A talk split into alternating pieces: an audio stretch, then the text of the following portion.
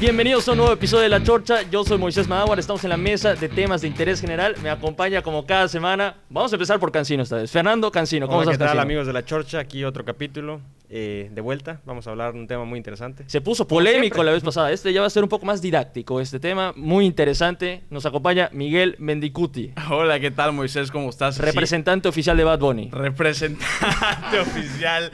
No, de verdad, el que nos está escuchando este episodio y no ha escuchado el pasado, que vaya a escucharlo, estuvo, estuvo buenísimo. Este, se, hablaron ahí de temas, eh, las opiniones impopulares, ¿no? Unpopular opinions. Muy interesante, se Muy armó el debate fuera de- del podcast también entre la gente. Muy interesante, pero hoy, hoy, hoy es un tema un poco más de conocimiento. Vamos a aprender muchísimo. Tenemos un tipo que conoce, que ha vivido muchísimo.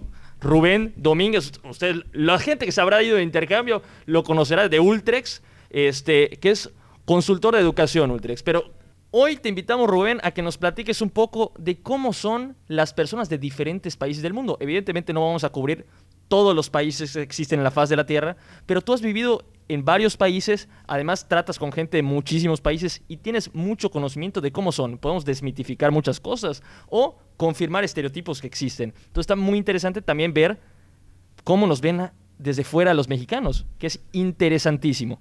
Co- comenta a la gente, Rubén, preséntate y dinos qué un poquito de lo que haces.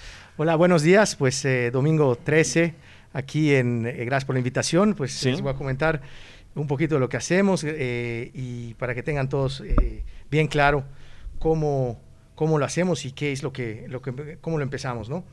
Eh, Ultrex nace con un proyecto de eh, consultoría de educación en donde eh, tratamos de igualar o hacer un match entre los deseos de un padre de familia de mandar a su hijo a un país extranjero, los deseos de un universitario de ir a trabajar a un lugar en el extranjero, los deseos también de, eh, de una universidad de hacer un intercambio eh, o de una escuela hacer un intercambio con sus eh, alumnos. Entonces juntamos todo eso en Ultra Exchange AC, que es Ultrex, porque la gente no puede decir exchange. Entonces así, así lo hicimos y pues he estado eh, desarrollándose en diferentes, eh, en diferentes medios, desde los niños que se van a, a hacer un summer camp, luego hacer eh, un ah, programa de high school en donde pueden revalidar, otros que continúan y terminan su high school y entran Sí. a la universidad en diferentes, eh, en diferentes países, que tenemos a varios así. Creo que esta... eh, ayer llegó Eduardo Laviada de su Saludos, Eduardo Laviada. sí, eh, de su este, de su universidad allá en Rennes eh, y se fue con nosotros también. Y también mandamos alrededor de 50 estudiantes a hacer prácticas profesionales, sobre todo de Estados Unidos, a trabajar. Y está muy interesante porque además ahorita nos vas a decir en dónde ya has vivido, porque has vivido en varios países y te da una muy buena perspectiva de, de las personas del mundo. Pero también tra- tratas con gente de todos lados, aunque a pesar de que no has vivido en los lugares de donde son esas personas. Rápidamente, tírale a la gente dónde has vivido. Bueno, bueno, Moisés, este, eh, son oportunidades que me ha dado la vida, ¿no? Eh, Sí. eh, he vivido primero que nada con mucho orgullo en Mérida, Yucatán. Venga, venga. Y luego- Capital del mundo. Capital del mundo. Este, el centro de la creación. Bueno, eh, eh, luego tuve la oportunidad de hacer un intercambio con la entre la Universidad de Yucatán y la Universidad de Nantes en, en Francia. Eso, Ok. Y allá estuve eh, un semestre, un poquito más de un semestre. Luego eh, terminé la carrera y tuve la oportunidad de hacer una maestría, que era una maestría conjunta entre la Universidad de Mainz, que está en las afueras de Frankfurt, y eh, South Bank University en, en Londres. Eh, después eh, de eso, estuve en, en Londres y también estuve en Alemania, en, en cerca de Frankfurt, en, en Mainz, eh, Wiesbaden, toda esa área. Y luego, pues, eh, me contrata una empresa alemana después y me, eh, me manda a diferentes destinos de Latinoamérica. En ese tiempo, en 2008, casi todos los países estaban quebrados, no se recuerdan esa crisis, menos Brasil. ¿Por qué? ¿Por qué no quebró Brasil? O sea, ¿qué, qué son? ¿Tienen, ¿Son magos? Yo allá? creo, no, no, yo creo que en ese tiempo estaba, eh, estaban inyectándole muchísimo dinero a la industria brasileira y estaban, eh, puede ser pidiendo prestado, estaban tratando de inyectar, eh, inyectar dinámica empresarial eh, en, en un estilo eh, poco ortodoxo. La gente pensó que ya Brasil estaba despegando de, de América Latina como un país en Primer de mundista, la gente como- pensaba que ya estaba yendo para allá. ya está yendo exactamente para allá. Y, y Brasil luego, cuando eh, pues me mandaron allá mucho tiempo, porque estaba la industria muy fuerte y estaban, eh, en ese tiempo estaba vendiendo maquinaria Sí. y ya, ya tuve también la oportunidad de vivir. Eh, y, y bueno, y allá, eh, si nosotros creemos que nuestra economía sube y baja, allá es una montaña rusa. Una montaña. Sí. O sea, estamos Entonces, acá tranquilos. Sí, aquí estamos tranquilos en comparación de allá. De repente tienen todo y luego no tienen nada. Y luego vuelven a tener todo y luego no tienen nada. Y entonces en ese momento tenían todo, todo. Veías a los brasileños. Luego aprendí muchas cosas de Sao Paulo, en donde me decía, eh, aprendí que, por ejemplo, el tráfico eh, es la... Es la la ciudad con mayor tráfico de helicópteros del mundo. De helicópteros. Sí, Helicópteros. Sí, sí, sí, impresionante cómo se mueve el dinero allá. Y pues traje un recuerdito a Mérida, que es... Un es helicóptero. Un helicóptero H. Pero de juguete. H400. No, no, traje, traje a una, una brasileña que me acompaña ahorita en Mérida, es mi esposa. Y, y desgraciadamente no tiene helicóptero.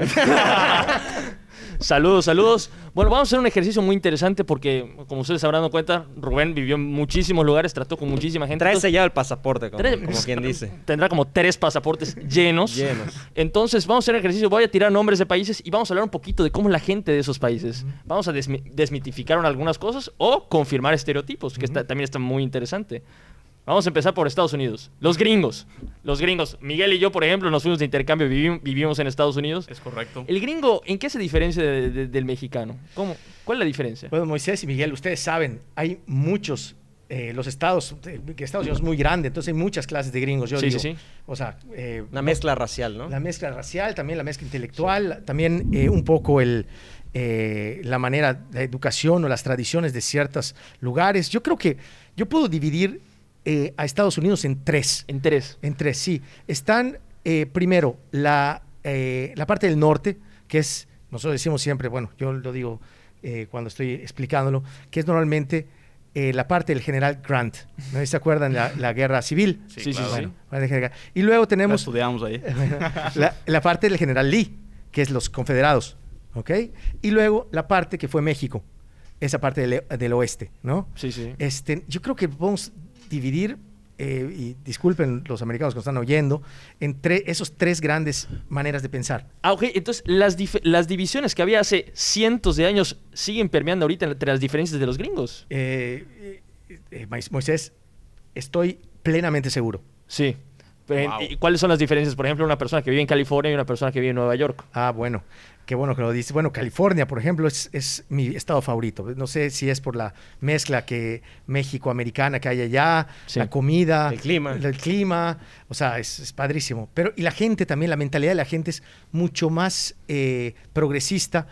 eh, es eh, progresista, pero con, con, con cuidado de los re- derechos humanos. Ves cómo cuando el presidente Trump trató de, de crear una barricada contra los indocumentales, indocumentados, enseguida los, los gobernadores de allá dijeron no, y Sí, aquí sí, va a ser un santuario.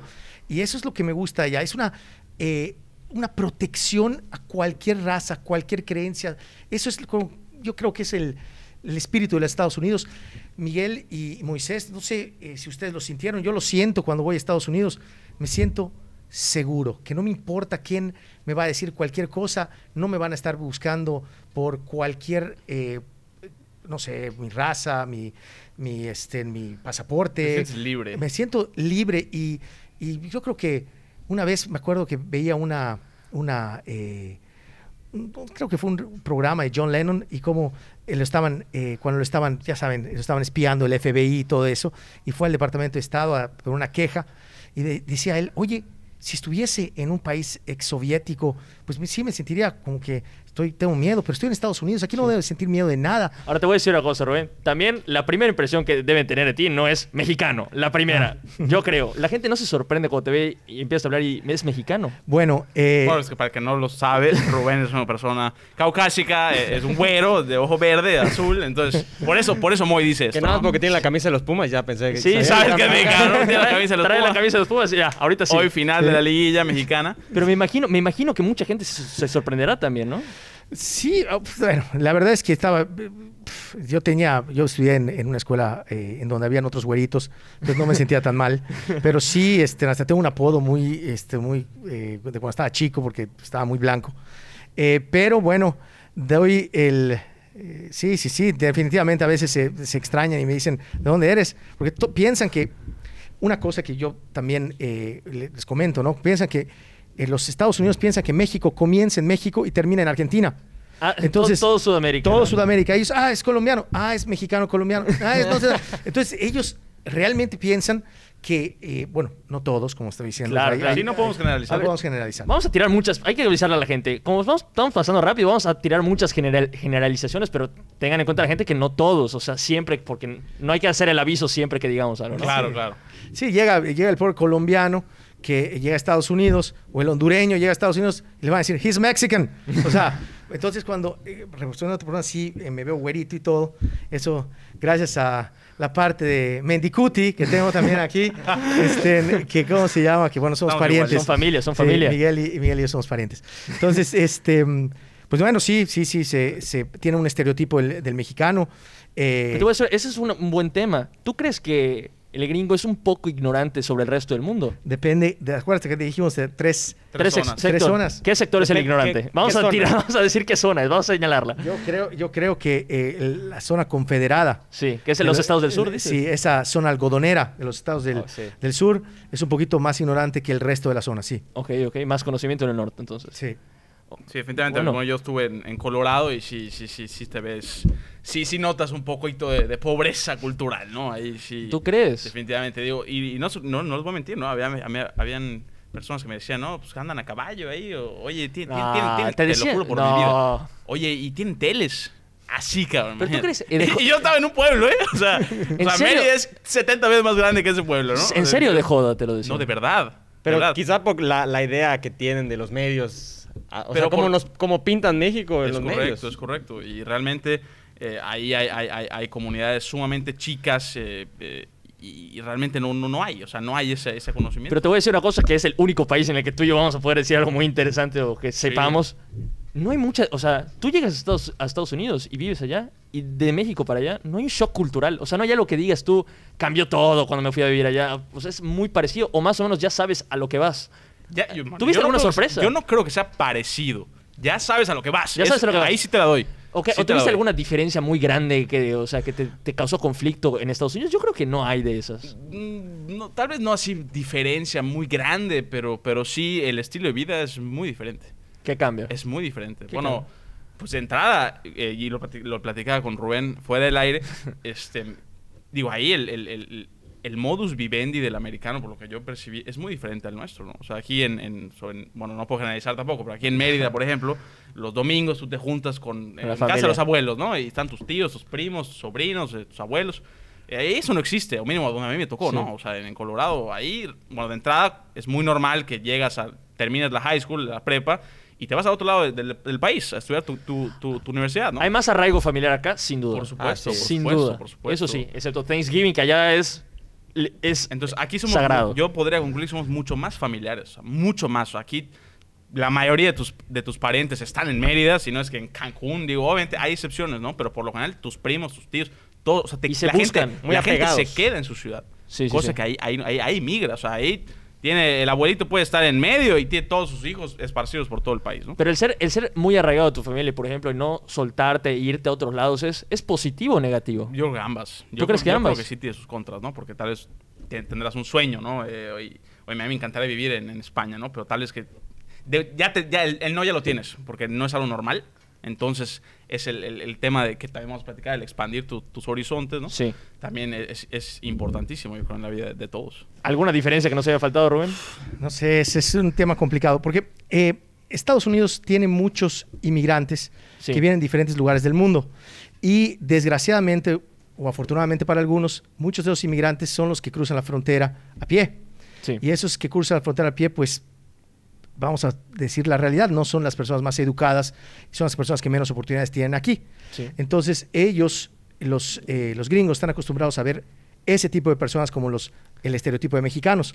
No tienen mucho eh, conocimiento de un mexicano que llegue con excelentes calificaciones, un físico como el señor Molina que llegue y, diga, bueno, yo soy físico.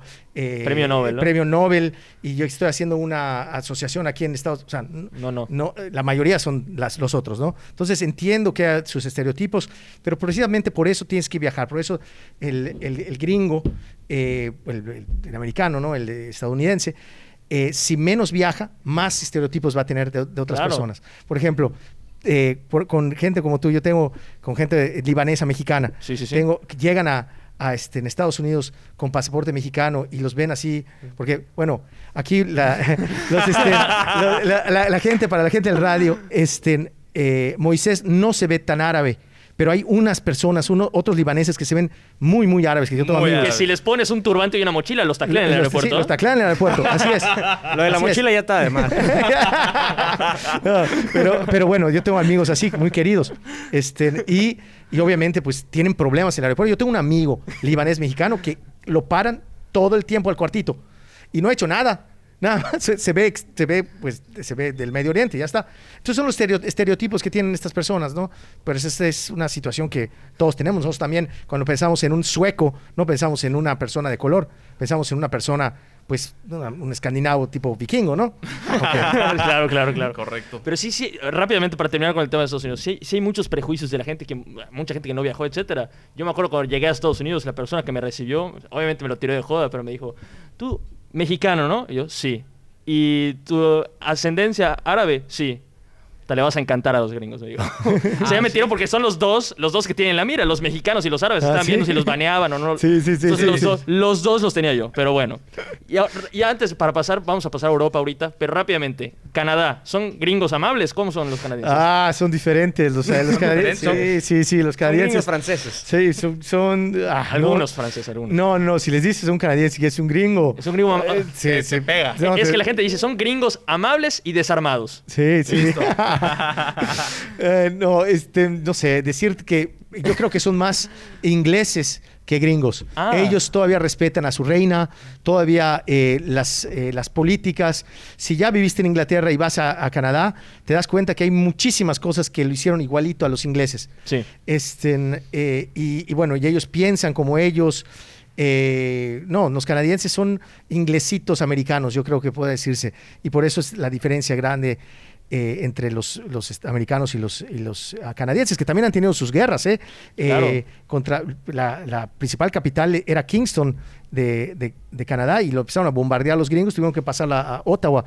Este, y, bueno, eh, ahora ya tienen muchísima más aceptación en la inmigración y ya vas a, a un lugar como Toronto y ya es eh, Sociedad cosmopolita. Nueva Delhi. Sí, sí, sí, sí, es otra cosa. Y ahorita tirabas el tema de los ingleses. Tú viviste en Inglaterra. ¿Cómo son los ingleses? Ah, allá también. ya brincamos el charco. Ya brincamos el charco. Bueno, pues lo voy a volver a generalizar, ¿no? Siempre. Este, sí, eh, allá también hay sus diferencias. Es como decir eh, Inglaterra y está también Escocia, los escoceses, y están los de, ya saben, eh, bueno, esto es Gran Bretaña y los ingleses pues es una parte de, de Gran Bretaña pues los, eh, los ingleses se cuecen aparte. Ellos nunca han querido ser como, como Europa, nunca han querido ser como... Ahí se salieron ahorita de la Unión Europea. Se salieron de la Unión Europea, no, no aceptaron nunca el euro, ellos protegieron su libra por todo el tiempo. Ahí van a tener las repercusiones porque hoy en día no puede ser no puede ser una, un país independiente, todos estamos en una globalización y ahora los que están ganando de esto son los irlandeses, en donde ellos ya están teniendo a las empresas, ya están dentro del, del euro, eh, se están desarrollando muchísimo más. Eh, ¿Pero por qué no quieren ser como el resto? ¿Hay un sentimiento de superioridad? Ya.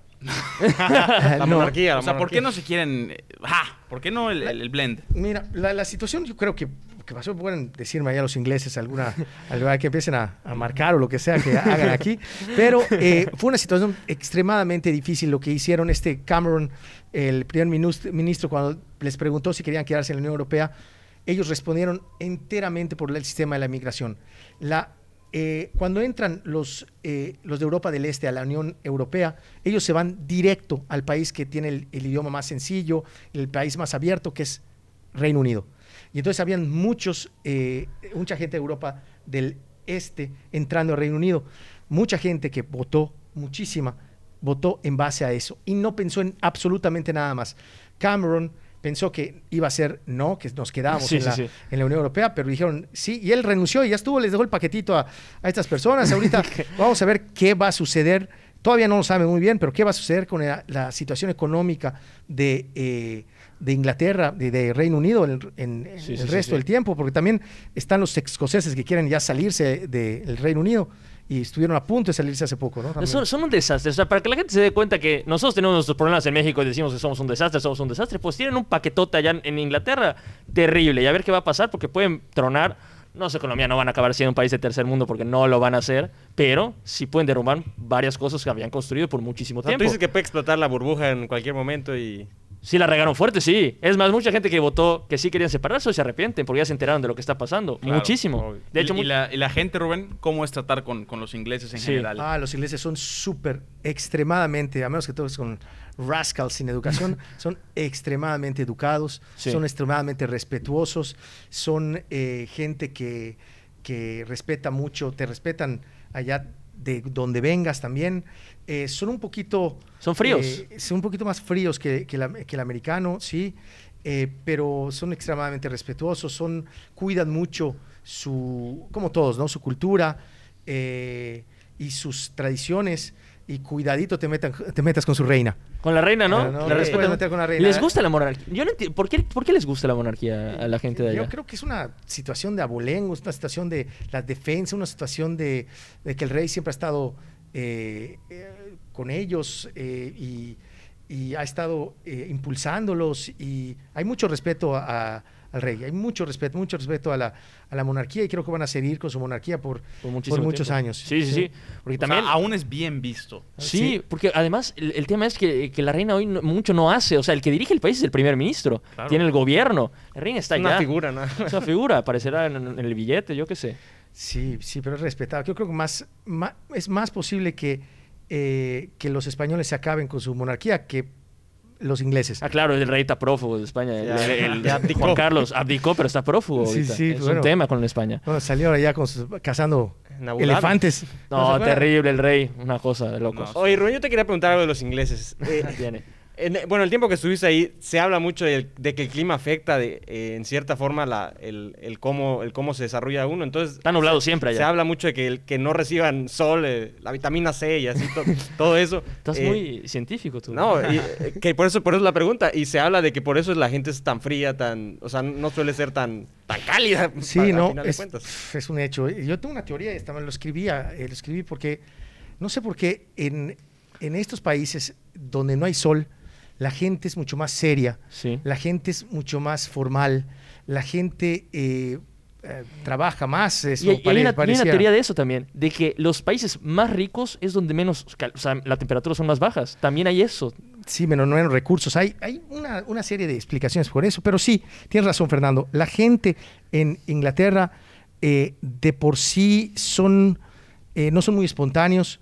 tienes que no, sacas... No te van a tirar un chiste. No te van a tirar un chiste enseguida, eh, pero una vez que ya se conocen, ya empiezan a ser fraternales, ya empiezan a, ayudarte, a decirte, a irse, a hacer cosas que ni un mexicano haría, que te sorprenden a veces, este, pero bueno, tienes que tienen que tomar confianza, porque al principio van a ser, oye, que, que este, vas a decir qué grosero o qué, cortante, pero son así, y son todos así, y los reyes de, de ser groseros y cortantes son los alemanes, y, ellos, y ellos después van a, vas a ver cómo también son buenas personas, pero no saben.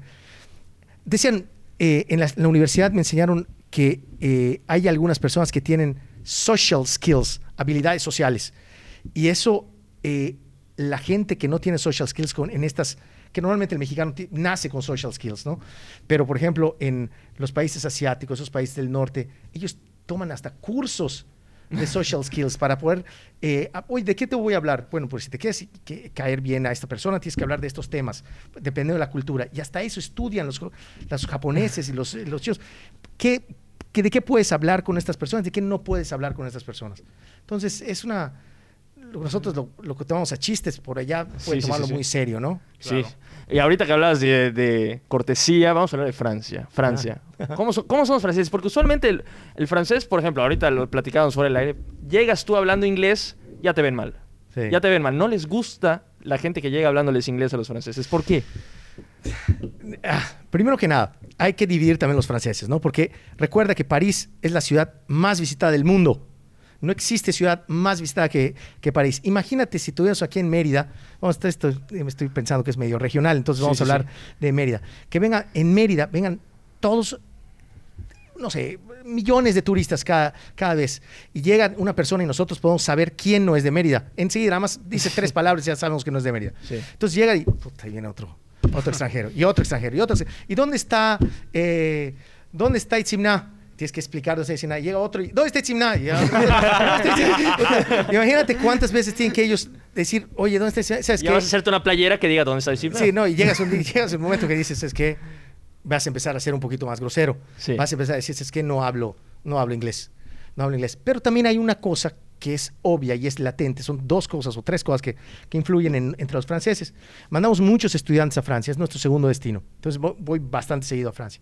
Y veo que los franceses en general, estas generaciones están comenzando, pero los franceses en general no hablan inglés. No hablan inglés porque no tienen experiencia eh, con otras culturas. No, se van, por ejemplo, de intercambio un año o no, se, o no están estudiando, to- no, tienen en, la, en, la, en su televisión, no tienen todo el tiempo eh, la- el, inglés. Allá todos los programas son doblados al francés. En el cine son doblados al francés. Que- Subtítulos no. Sub- no hay subtítulos, todo es doblado al francés. Eh, por ejemplo, no sé, este, Bruce Willis habla francés, ¿me explico? Sí, sí, sí. Entonces, eh, esa es otra situación. Y la otra situación es que, la, eh, como estamos hablando, la educación francesa es, se, está enlazada un año con el otro. Pierdes un año y... No te lo es- revalidan. No es- te lo revalidan, no es bien visto tampoco para, para los empleadores. Y, y en general, pues esto, eh, los franceses en general no, no hablan No inglés. Y no salen, es lo que estoy diciendo. No, no, sí, sí salen, también salen ellos y, y como ellos mismos no hablan inglés, tratan de irse a sus, a su, a sus este, excolonias. A Van- África. sí, van a Martinica, por ejemplo. Quieren Caribe, se van a Martinica, eh, allá a la- las islas de Guadalupe. O van a Canadá, ¿no? O o Hablan francés. A Canadá, hablan francés, aunque ellos mismos no entienden a los canadienses que hablan francés. ¿eh? Ah, está muy diferente el francés de... Sí, no, cuando me llamaste, este, eh, Miguel estaba con dos canadienses y estas canadienses estábamos hablando, en, había una que no hablaba, ah, tampoco no hablaba inglés. Entonces, estábamos hablando en francés y dependiendo del nivel de, eh, de educación, hablan con menos acento, con más acento. Cuando vienen un pueblito a las afueras de Montreal, las afueras de Quebec, que es un pueblito chiquitito, hablan con un acento inentendible, inentendible. prefiero- o sea, que está diciendo su, fu, fu, su. Y para comenzar la vaca nada. O sea, ¿Así hablan? Sí, está muy extraño. Entonces, este, pero bueno, es nada más irse Acostumbrando. acostumbrando, claro. Entonces hasta los de Francia no los entienden, los de Canadá. a Sí, sí, los- sí, tienen un problema ya. No hablas francés, esto es canadiense. ¿Y, cómo es el francés en su forma de ser, por ejemplo, rápidamente? Sí, bueno. ¿Cómo es? El francés también es muy, eh, por ejemplo, algo que, que me acuerdo que pasaba con nuestros estudiantes y pasa todavía.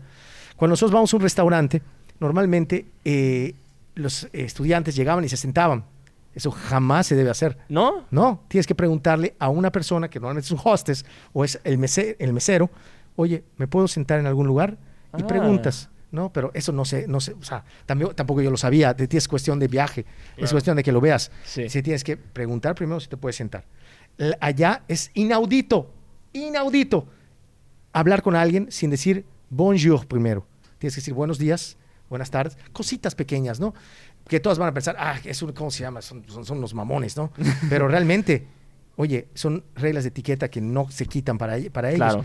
Pero realmente podemos dividir entre los franceses que están en París, que sí, sí, yo creo que son un poquito más cerrados, y los franceses que están fuera de París, en cualquiera de, otras, de las otras ciudades. Y fíjate que yo uno pensaría que es al revés. O sea, los que tratan más con gente de fuera, que deben ser los de París, que tú dijiste la ciudad más visitada del planeta, deberían ya estar acostumbrados a eso. Y tú me dices, son los más cerrados. Sí, sí, sí, sí, sí, no, definitivamente son, pues, dicen, ¿para qué? ¿Para qué si te, te vas a ir? Ah, vino Moisés Madáguar o, o Miguel Mendicuti o Fernando, a, ¿cómo se llama? A- aquí a París, sí, van a venir seis meses. Ay, qué flojera, es otro que viene. Es otro. Entonces no es la ciudad del amor, entonces. No, no. Por lo que veo. Un poco, un poco no, un poco no. Vámonos a otro lugar que es un poco diferente en el sentido, vamos a Alemania. Vamos a Alemania, tú también viviste en Alemania. Sí, sí, sí. Viviste en Alemania, allá todos hablan inglés, allá no hay pedo, o sea, todos hablan inglés. Y son un poco, también son un poco fríos en Alemania. ¿Cómo son los alemanes? Los más fríos, los más fríos que existen. No hay No, no saben qué es frialdad, no saben qué es invierno en, la- en el carácter, hasta que conoces un alemán. No, es, sí, no hay no hay social skills, no hay nada de social skills. Yo no sé, creo, creo que tiene que ver con el sol, Fernando, es lo que estamos diciendo. Eh, está gris todo el tiempo ese país. En todo Alemania. el tiempo, todo el tiempo está llo- eh, gris, también como en Londres, lloviendo, estas lloviznitas. Este, cuando ves a un alemán que está tirado en nuestro sol sin camisa, dices, "Uy, ¿cómo, ¿por qué está haciendo esto? ¿Qué- Está loco. qué le pasa? ¿Qué le pasa? Es porque dicen, "Puta, al fin tengo- veo un poco de sol. Sí. Eh, y, y sí, es, son... eh, yo creo que es por eso que, que también, no sé, tal vez tenga que ver con los eh, recursos naturales, que nosotros plantamos un árbol de mangos y comemos mango y allá no pueden plantar nada y tienen que estar estén res- resolviendo cómo, cómo hacerle. Allá son Este, cerveceros a morir, ¿eh? Son cerveceros, son cerveceros. Muy Sí, cerveceros. sí, sí, ellos toman cerveza más que... Y toman unas cosas que se llaman, le dicen schnapps, Snaps. sí, que son como, este, como, no sé, son como de sabores. Y se Licor de eso. manzana, ¿no? Licor de manzanas y de cosas Sí, así. y, y realmente la, la cerveza es, es la bebida. Yo hice una muy buena amistad con un alemán eh, en mi año de intercambio, hasta la fecha mantenemos. Y él, no, no era broma, él me contaba que echaban la reta de fútbol y en lugar de Gatorade y agua había cheva. A ese Pero- grado. Pero estamos hablando de, de- No estoy hablando de la reta con tus cuates, por eso está aquí, Sí. ¿no? Estoy hablando de los partidos eh, oficiales, ¿no? O sea, en sus ligas, o sea, de verdad, o sea, la nevera tenía cerveza. Miguel, O sea, Dios, Miguel. Moisés, Fernando, una vez me invitaron a una fiesta de una iglesia. Yo soy católico, ¿no? Y tenía una amiga que también era católica, sus papás. Eh, Una amiga tenía- alemana. Una amiga alemana, sí. Y estábamos en Alemania, en Bonn. Y me invitaron a la fiesta. Sí. Y fue a la fiesta. Estábamos chicos, teníamos que 19, 20 años. Y no había refrescos embotellados. Solo había cerveza. O sea, las niñas en la fiesta, las niñitas. ah, Menores de edad. Menores de edad, obviamente, porque Claro. ya la mayoría de edad para tomar cerveza es 16 años. O sea, que desde los 12, puta. No, imagínate. Y, y en- Estados Unidos 21, que es, el único país que hace eso, creo. Sí, sí. Es increíble. O sea, Pero puedes irte a la guerra a los 18. A los 18. Ya puedes estar disparando y matando gente, pero no, no vayas a tomar cerveza. Ojo, no vayas a tomar cerveza. Entonces, en Alemania, fríos, cerveceros, y ya está lo que podemos La, decir. la ¿no? cultura del esfuerzo igual, son, son mucho de trabajar. Son muy de trabajar en Alemania. Industrializado casi todo. Y, miren, Fernando, no es que trabajen más que nosotros mexicanos. Ah, no, es- Trabajan menos inclusive. Un alemán tiene por entrada a su trabajo 30 días de vacaciones. ¿Ok? También en Brasil pasa lo mismo. ¿Ok? Pero solo que son más eficientes. En vez de estar allá viendo Facebook, eh, no sé qué, están, están altamente productivos. Altamente. En la empresa donde trabajaba, eh, tenían unas tarjetitas y ellos podían ir a la empresa en cualquier momento y pasar su tarjetita para que les empiecen a contar las horas que deberían de trabajar. Sí. O sea, puedan ir en la mañana tres, cuatro horas, luego irse del trabajo y luego volver a entrar y les contaban las horas en la tarjetita. Esto imposible hacerlo aquí. No, acá es, llegas a las 9, por favor, y no, me, no vengas después. Allá es, solo cúmpleme con las horas de trabajo, ¿no? Exacto. Y que hagas tu chamba. Sí. Aquí dices, oye, sí, lo puedo hacer por, por objetivos. No, no, porque aquí el mexicano lo tienes que cuidar, tienes que cuidar que no se emborrache, tienes que cuidar que llegue a la hora, si no, no va a hacerlo y vas a tener, ¿y sabes quién va a ser el, el- el culpable? El que le dio la libertad al, al al- al- empleado. Es una situación, es, son, son generaciones de educación. Son generaciones de estar educados, de volver a estar educados, de volver a estar educados, de volver a estar educados. Es un respeto al, al trabajo que es eh, más que nada como un honor de estos que tenían los, los japoneses, ¿no? Es el, el Sí. honor a que esto yo lo hice, este es mi trabajo. Sí. ¿Mm? Ahora vamos. Eh, a- ah, antes de cambiar, Va, Rubén, viene, viene, yo viene. es un tema que a mí, a mí me encantaría tocar. ¿Cómo sientes a- en general al, al- al alemán respecto de su pasado? Ah. respecto de Los de- nazis, dices. De, los nazis, del holocausto. Digo, yo aprendí a las malas realmente lo sensible que es el tema para ellos. Yo, eh, el día uno que conocí a mi amigo alemán, yo saqué el tema y fue casi, casi ruptura de relaciones, ¿no? O sea, digo, es un tema... o sea, tiraste la broma por allá. Tiré la broma, el- el- la broma La broma, incómoda, sí. y, No. y- y bueno, se me vino encima, ¿no? Este, ¿Cómo sientes? ¿Cómo, en general, al, al- al alemán se siente avergonzado, se siente orgu- orgulloso? No, orgulloso mucho, no, no. Pero, o sea, ¿qué, qué, qué siente el, el alemán respecto a, a ese tema, no? Eso es complicado, Miguel, porque recuerda que el que gana la guerra hace la historia. Sí. Hay muchas cosas que tal vez, es un yin yang, ¿no? Que tal vez no tenía de mal el régimen nazi, no todo lo que hizo estuvo mal, pero ya lo satanizaron tanto que ahorita hablar de cualquier cosa durante ese régimen ya es, eh, es algo, es un sacrilegio, ¿no? Anticristo. Y, y lo- el problema es que los alemanes están cargando todo eso, las nuevas generaciones que no tuvieron absolutamente nada que ver en eso, Sí. pues están, están cargando todo eso. Y sí, es una parte de la historia en donde ellos, cada vez que les dicen, tienen que decir lo siento. En, de y no pueden chistar en no decir lo siento porque los agarran directo y contra ellos. Ya de por sí, ya cuando, cuando alguien, un alemán no te cae bien, todos le dicen nazi. O sea, ya hoy, a mañana y siempre, Sí, sí, pobrecitos. sí, sí. O sea, digo, pobrecitos, digo, este, también no, no estuvo muy bien lo que hicieron tampoco.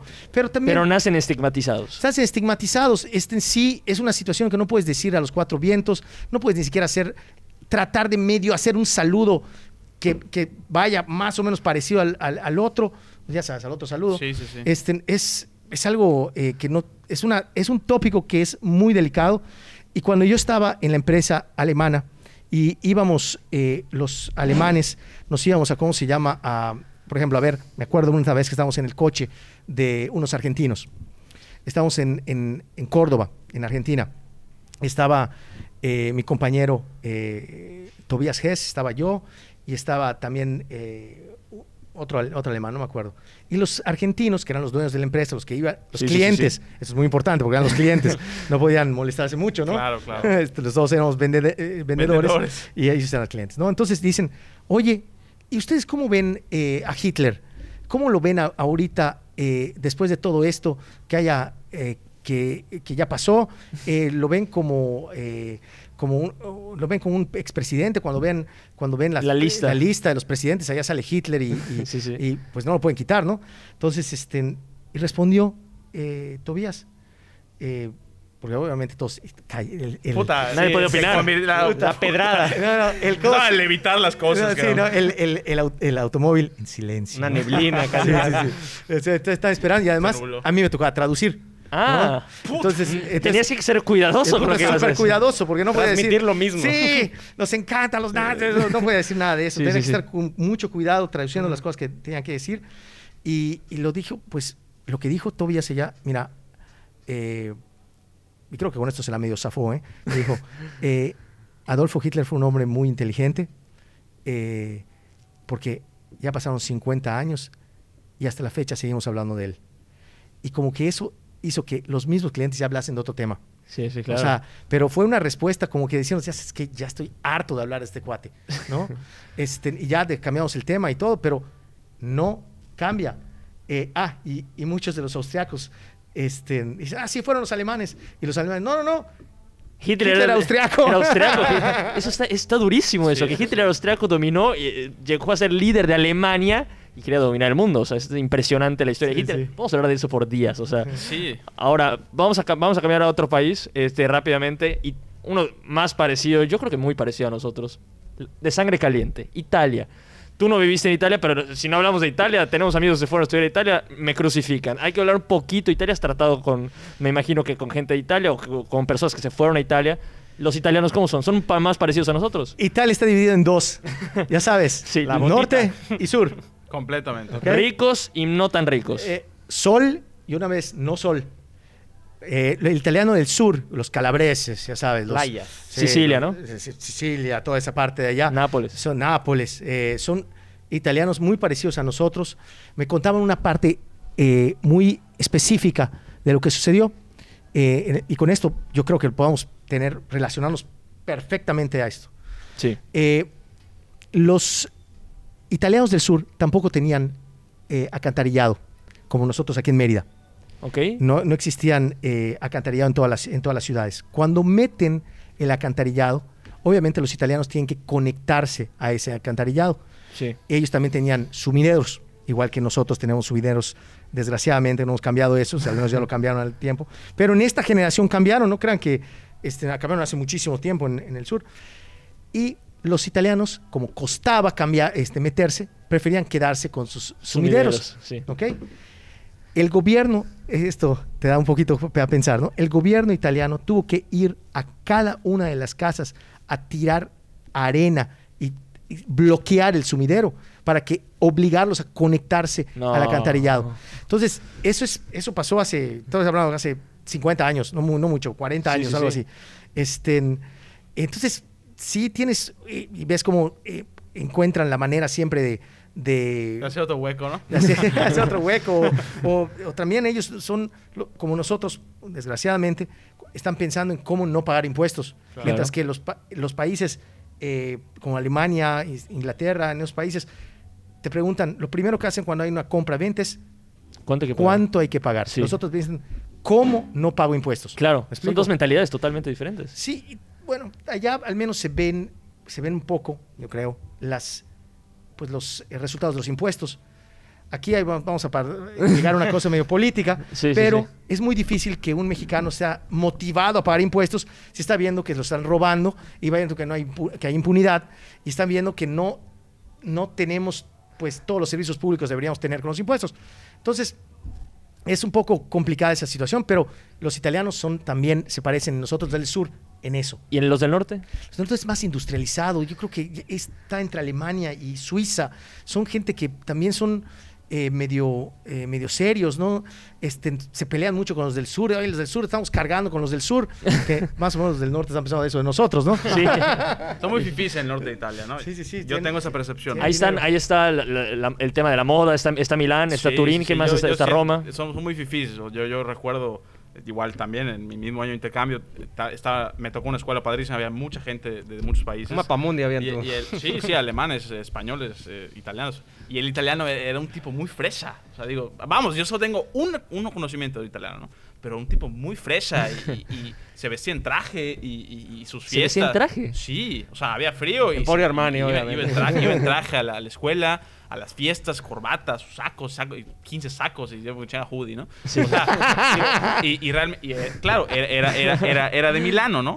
Pero sí, obviamente nos seguimos en redes sociales y yo veo sus fiestas, puta, así como. O sea, fresa. Fresa lo que les sigue, ¿no?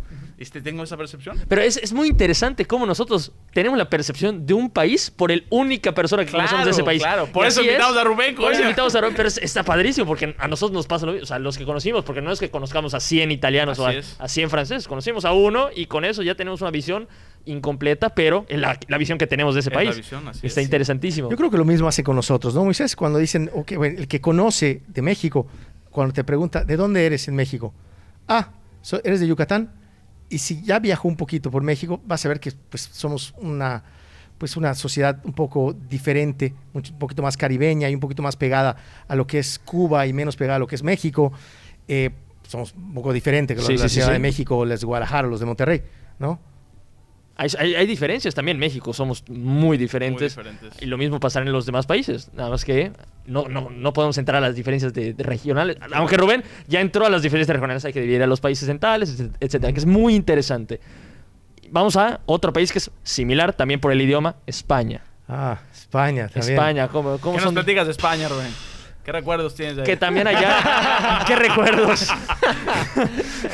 ok, um, España. España tuvo un problema muy grande en, la, en, la, en, esta historia moderna, que fue un dictador. ¿Se acuerdan? Franco. Francisco Franco, claro. Entonces Franco prohibió muchas cosas. Solo se hablaba español, no podías hablar ni euskera, ni catalán, ni nada. Y, y en base a sus prohibiciones, cuando muere eh, Franco, eh, hacen que las, regiones se aferren más a su región después de estar prohibido tanto tiempo todo lo que tenían. Conocí a las personas del País Vasco, en donde los dejaban llamarse Godson. Godson quiere decir ángel en euskera. No te puedes llamar Godson, tienes que llamarte ángel. ¿Por qué? Porque ya se acaba el euskera aquí. Eh, Francia tiene algo parecido porque hay País Vasco francés y País Vasco eh, español. español. y también hay Cataluña francesa y Cataluña este, española. Eh, y allá lo hicieron de una manera diferente. Empezaron a cambiar las capitales eh, a otras ciudades. En cambio, y, les metían eh, la francofonía por otros, por, eh, otros medios. De, otros medios, no a la fuerza. Y terminaron en que, por ejemplo, vas a, a Bayonne, en Francia, y hablan francés, no hablan euskera. Y más o menos hablan euskera, pero no tanto como si te vas al País Vasco, en, hoy por hoy, al País Vasco español o a Cataluña española, y ya casi casi en las escuelas solo hay un idioma, es euskera o catalán. Claro. Y hasta querían independizarse, que casi, bueno, hubo casi lo logran hace poco, ¿no? Sí, sí, sí. O sea, se revirtió todo, ¿no? Se revirtió todo. venía de, una prohibición total y ahora a, raíz del final de, la dictadura, ya como, como todo eso que tenían adentro, ya lo sacaron. Con más orgullo, yo creo. Con más orgullo, y aquí somos catalanes. Sí, allá somos vascos. Y eh, pues decirte que allá existen tres, tres maneras de ver a, los españoles, ¿no? Los vascos, los catalanes y el resto de España, que son los de Madrid y toda esa zona. Eh, hay una película que lo identifica mucho, que se llama Siete apellidos vascos. Habla de eh, una relación entre una vasca y, una, y, un, eh, y un cuate del sur. Este, una vez más, donde hay sol y donde no hay sol. No sé si esto sea algo que ver. Pues ya lo tocamos mucho, yo creo que algo, algo tendrá que Hay algo con el sol, Están los vascos de la montaña, que son los dueños de BVA Vancomer, los, son los dueños de Irizar, los, los camiones que ves allá, hay industria grandísima en el País Vasco. Eh, y están los españoles del sur, que también son la fiesta, la bohemia, su, ¿cómo se llama? Su guitarrita. Los andaluces. Galicia es un poquito más al norte. Estamos hablando de los andaluces. Andaluces. sí. Los Sevilla. Sevilla, todos esos. Sevilla bueno, fue muy grande, ¿no? Pero estamos hablando de toda esa, esa parte de allá que pues económicamente no está tan bien como, Madrid. como, como, no, como los, los vascos, los Bilbao, catalanes. o los catalanes, que son muy conservadores, este, en que no son, no gastan mucho, ¿no? Pero bueno, en fin. ¿Cómo es eh, el, español? ¿Cómo es? ¿Cómo es el español? ¿Es muy diferente al mexicano? No conozco mucho a los otros españoles. Yo conozco nada más a los vascos. A los vascos. Este, esos vascos son, eh, son muy serios, son muy, eh, son muy de que cierran la mano para un negocio y ya se hizo. No, este, son, le dicen que son muy brutos, eh, en el sentido de que eh, ellos son medio los españoles alemanes, ¿no? Esos van a decirte las cosas como son, no, no van a tratar de... No hay rodeos. No es que, bueno, eh, el latinoamericano o el latino tiene una manera de decir las cosas un poco diferente al anglosajón. El anglosajón es más directo en su comunicación. Y nosotros, por ejemplo, aquí, que somos como latinos, no podemos decir no. El yucateco no puede decir no. Lo que pasa es que no sé qué. Fíjate, cabrón. No, puedo, es que, eso tiene que ver mucho también con, con la puntualidad. Esto yo lo aprendí los alemanes, ¿eh? No puedes, tú si ya dices, oye, te van a decir con una semana de anticipación, oye, tengo que ir a tal, tal día, a tal hora, nos vemos. No puedes cambiarlo un día antes. No puedes cambiarlo unas, menos unas horas antes. Y menos, ni se te ocurra no ir. Ya dijiste, ahora lo cumples. Y eso es parte. Tiene que haber un accidente fuertísimo para no cumplirlo, ¿no? ¿Me explico? Claro, claro. Pero esas son un poco de las diferencias que tienen estas personas. Pues, los vascos son más o menos así. Eh, pero también, no, estuve un tiempo ya, pero no tanto. Ahora, claro. claro, ahorita obviamente hay muchísimos más países y podríamos comparar y podríamos hacer esto eterno, pero rápidamente, tu radiografía del mexicano. ¿Cómo es el mexicano? Ya comparándolo con los otros países. ¿Qué mexicano, Moisés? No, hay miles mexicanos, hay miles regiones, hay miles lugares. El yucateco, vamos a decir, ¿no? ¿Cómo, cómo es? O yo qué sé, un mexicano promedio. Vamos a lo, como tú lo quieras ver. Si quieres agarrar el yucateco, agarra el yucateco. Qué difícil es esto, no soy sociólogo ni nada. Viene. Eh, a ver, un, un yucateco, yo creo que es una persona de buenos sentimientos. Eh, una persona noble, una persona que eh, no va a, que tiene ciertos valores que no va a, pasar, eh, que no va a, sacrificar, ¿no? Eh, pero eh, también creo que ah, cuando habla de, de ciertas cosas, hay que tener un poco de cuidado de que no es un poco exagerado. Es exagerado lo que dice, sí. dices. Sí, dices, eh, creo que cuando dice, no, sí, eh, vamos a hacer, vamos, nos vemos en tal, eh, tal hora, tal fecha, tal, ah, eso, y si está muy distante, es como haber dicho no. O sea, vuelve a hablar con ellos una y otra vez. Me acuerdo que tenía unos amigos colombianos sí. que cuando decíamos, hoy nos vemos la próxima semana, el domingo, a tal hora a las 11, te llamaban el viernes, te llaman el sábado tres veces, hoy sí vas a ir, sí vas a ir a las 11, nos vemos a las 11, y te llaman el domingo a las 7 de la mañana, a las 8 de la mañana, casi, casi llegando a las 11, y de todas maneras ellos llegaban tarde. Pero, pero a lo que me refiero es que no creían que sí ibas a ir. O sea, aunque le hubieras puesto a, esa hora, ¿no? Es un, es tema un poquito eh, superficial, pero siento que, eh, que en lo general, la verdad, la libramos bastante bien. Tenemos unos valores bien puestos gracias a la pues, a la sociedad que hemos, en la que hemos vivido y, creo que, que, aquí la gente confía en la gente.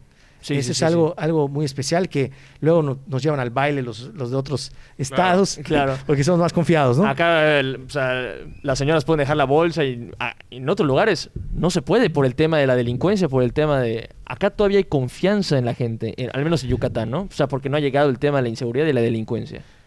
Miguel, Fernando y Moisés, es nuestro deber, pues, continuar con esto. Ahorita estábamos hablando, eh, una mamá de, una niña en esta semana que quiere mandar a su hija a Francia, eh, me comentó, eh, oye Rubén, y, y, si quiere jugar fútbol, soccer, mi hija, la hija tiene, va a tener 15, 16 años. Sí. Y le digo, pues se sube al autobús y se va al club de fútbol. Y me dice, la, ¿cómo se va a subir al autobús? Oye, es una niña de 15, 16 años, no le va a pasar nada cuando preguntas o dices esto entre los franceses, no entienden cómo no se va a subir la niña a un autobús si tiene 15, 16 años. Claro. ¿Me explico? ¿Por qué no habría de hacerlo? Oye, si no tiene 5 años, ¿no? te contesta. Exacto, exacto. ¿qué te pasa? O sea, Totalmente capaz de hacerlo. Sí, claro. Sí, no le va a pasar absolutamente nada. Aquí, pues, la, mayoría de las mamás no temen porque si lo puede hacer o no lo puede hacer, solo le vaya a pasar a algo. Claro. Que es lamentable. Este, eso, dice mucho. Y, y esa es una buena pregunta, ya para cerrar con el tema de México. ¿Cómo nos ven desde afuera de México? ¿Cómo nos ven los diferentes países? es muy Eso es algo que, que, estuvimos platicando también, o sea, que eh, estuve reflexionando con, con, las preguntas que me hizo Miguel. Eh, dependiendo de dónde vayas, porque el mexicano que se va a Europa a estudiar ya va con cierto nivel de educación, va con cierto nivel de recursos, y normalmente, ¿no? Y, y, las personas con las que se va, va a tener relación, pues están más o menos al, mismo nivel, tal vez se puede codear con ellos, ¿no?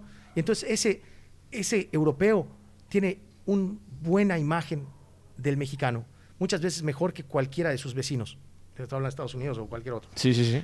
Pero si te vas al sur de Estados Unidos, donde existen la mayoría de nuestros compatriotas que se fueron buscando un mejor futuro que no pudimos ofrecerles aquí en México, pues obviamente no se van las mejores personas. Ah, se van gente a trabajar, cierto, pero se va gente de una educación muy baja, de una educación eh, muchas veces, no quiero generalizar tampoco. Claro, claro. Pero pues ellos, ellos son los que nos representan. Entonces pasa, por eso yo creo que existe una imagen eh, un poco eh, diferente del mexicano en Estados Unidos que el mexicano en, en Europa, con el mexicano en, en, en, en Canadá, pero en general la verdad es que tienen una buena imagen de nosotros y nosotros eh, en Europa y en otros lugares...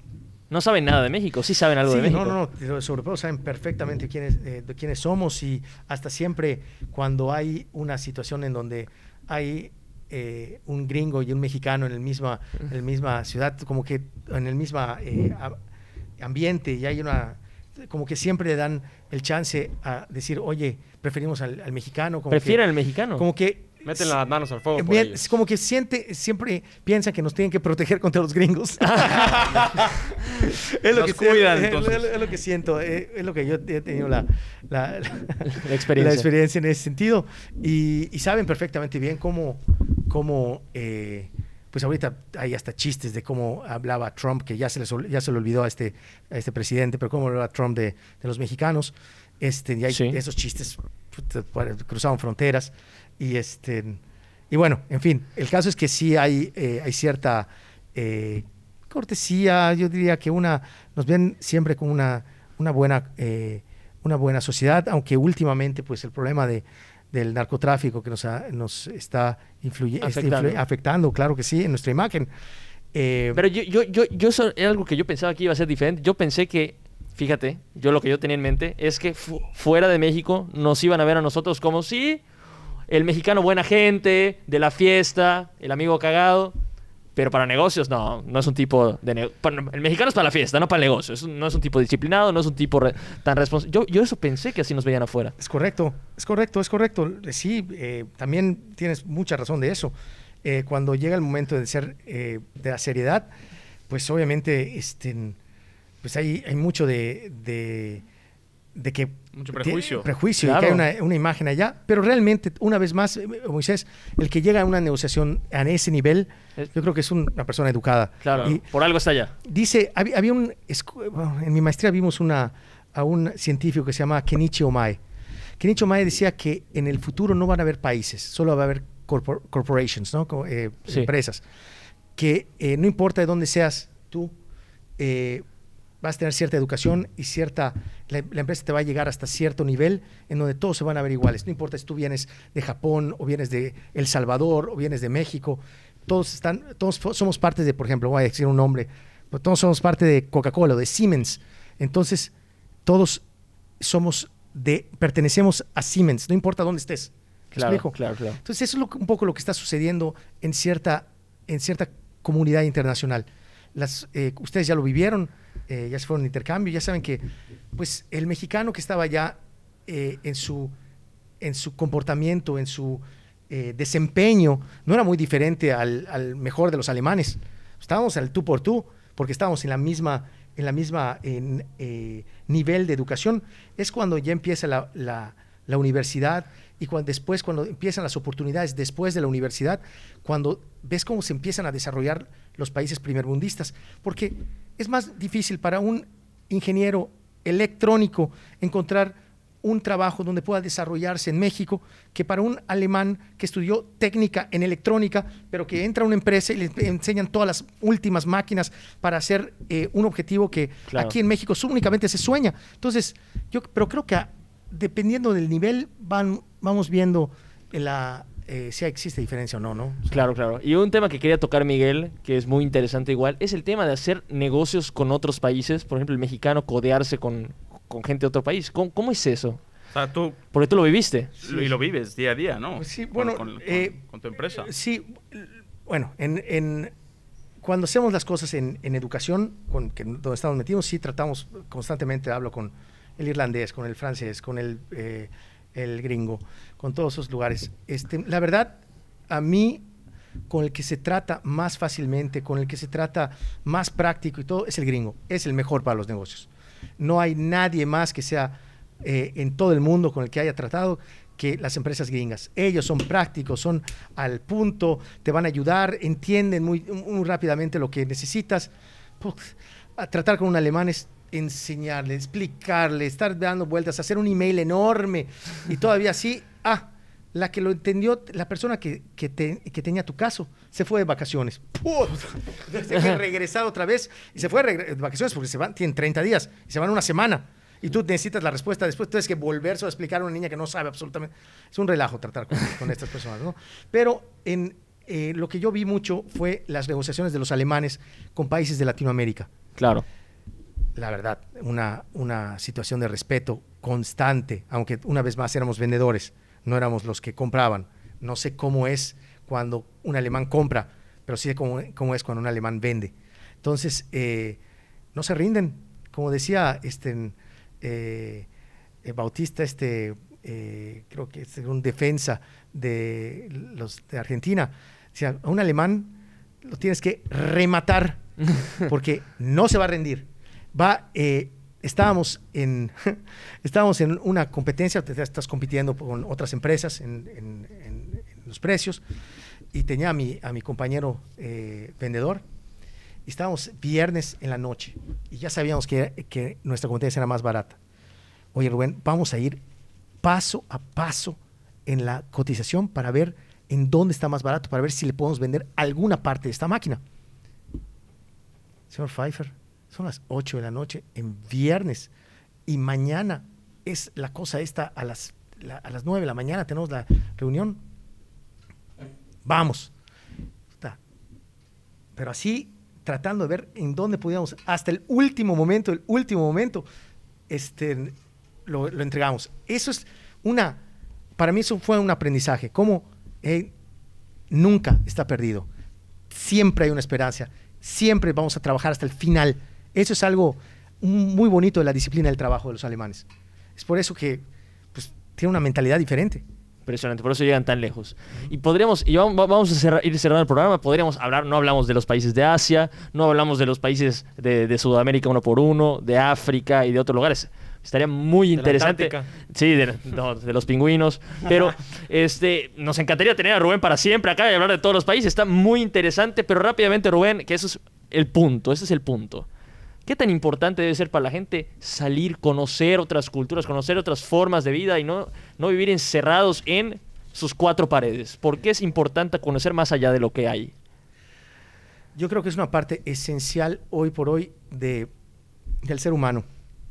Es una parte, eh, no sabes tus potenciales hasta que eh, vives en, un ambiente en donde los puedes, eh, los puedes puedes ponerlos a prueba. Eh, también eh, la confianza que te genera que cuando ves a las otras personas de otros países que tú consideras como los mejores del mundo, que no son los mejores del mundo, el alemán no es mejor que, que un yucateco, para nada. Lo que pasa es que el yucateco tal vez no trabaja o no confirma o no revisa todas las opciones tantas veces como ellos.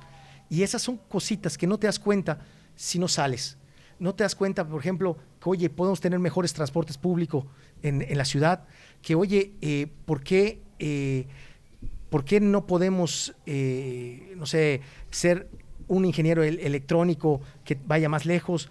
O sea, ¿cuáles son las ventajas de, tener una educación en el, el extranjero? No la puedes saber hasta que te vas y empiezas a ver, empiezas a ver las oportunidades que pasan. Cada día ves algo diferente. Cada día cuando hablas con una persona y empiezas a oír los puntos de vista de otras personas, dices, oye, esto se puede hacer de esta manera.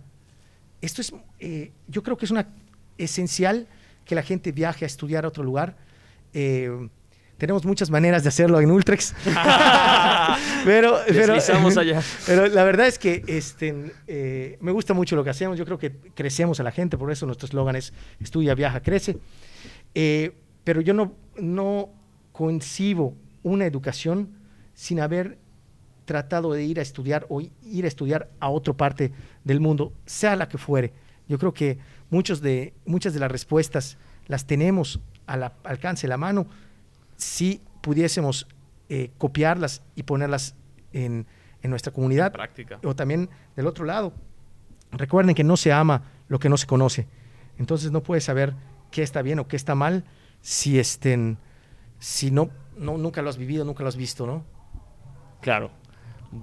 está brutal lo que dijo Roberto. Cierre de ese calibre, Cancino, por favor. Eh, ah, ya, cierre. ya, ya vamos a, vamos a ir cerrando. Episodio interesantísimo, la verdad. Y podríamos seguir hablando de diferentes países para siempre. habrá parte 2. Sí, me, dejó pensando esa, esa última frase, la verdad. Está muy interesante. Y como, como dicen, igual, si no viajas, mínimo lee.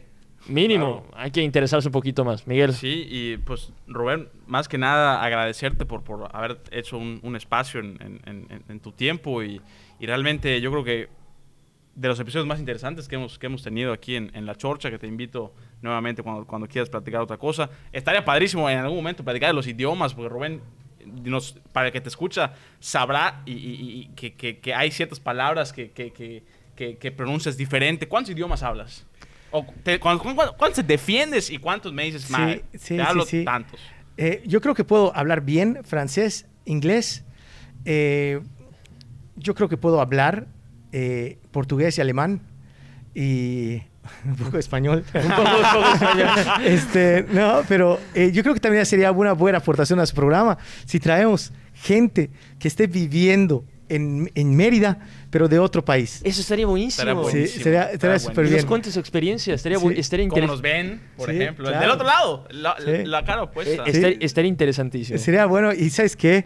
Eh, no sé, traer de vez en cuando, esto no tiene que ser todo el tiempo, porque ya tiene muchos otros temas, pero sería padrísimo traer, ok, hoy trajimos un alemán, Mañana traemos un francés, pasado traemos un italiano, pasado traemos un japonés, no sé qué, y empiezas a platicar con él en un programita de estos, pero... A permearte. a permearte de lo, que, de lo que ellos piensen y cómo dicen, no lo puedo creer, porque esto es, eh, como dije, no, mi esposa es brasileña y cada día ella viene con, uy, Rubén, vi esto. Así es, es lo, normal. Está interesantísimo y te agradecemos muchísimo, Rubén, por haber venido, por hablaste de todos, podías hablar de todos los países prácticamente, es impresionante para la gente que no te conocía, ya te conoció, Rubén Domínguez de Ultrex. La agencia igual, si no la conocían. Claro, por supuesto. ¿Dónde pueden encontrarte en redes sociales de, la ah, agencia? Es muy fácil, es ultrex.org encuentran la página de internet, también en Facebook. Estamos en la Corona de México. Estamos en Mérida, en eh, Cancún, en Campeche y en Chihuahua. Ah, Increíble, tenemos un joint venture allá y eh, está muy padre cuando vienen los chihuahuenses aquí, porque de aquí salimos en Cancún y trae una mezcla de acentos. Impresionante, buenísimo. Una mezcolanza terrible. Pero bueno, y le, agradecemos muchísimo a la gente que nos siga en redes sociales, a nosotros también. La, la, Chorcha, ya saben, la Chorcha P en Twitter, la Chorcha Podcast en Instagram. Y pues nos vemos la próxima semana con más episodios. Muchísimas gracias a todos ustedes. Chao. Hasta luego. Adiós. Bye.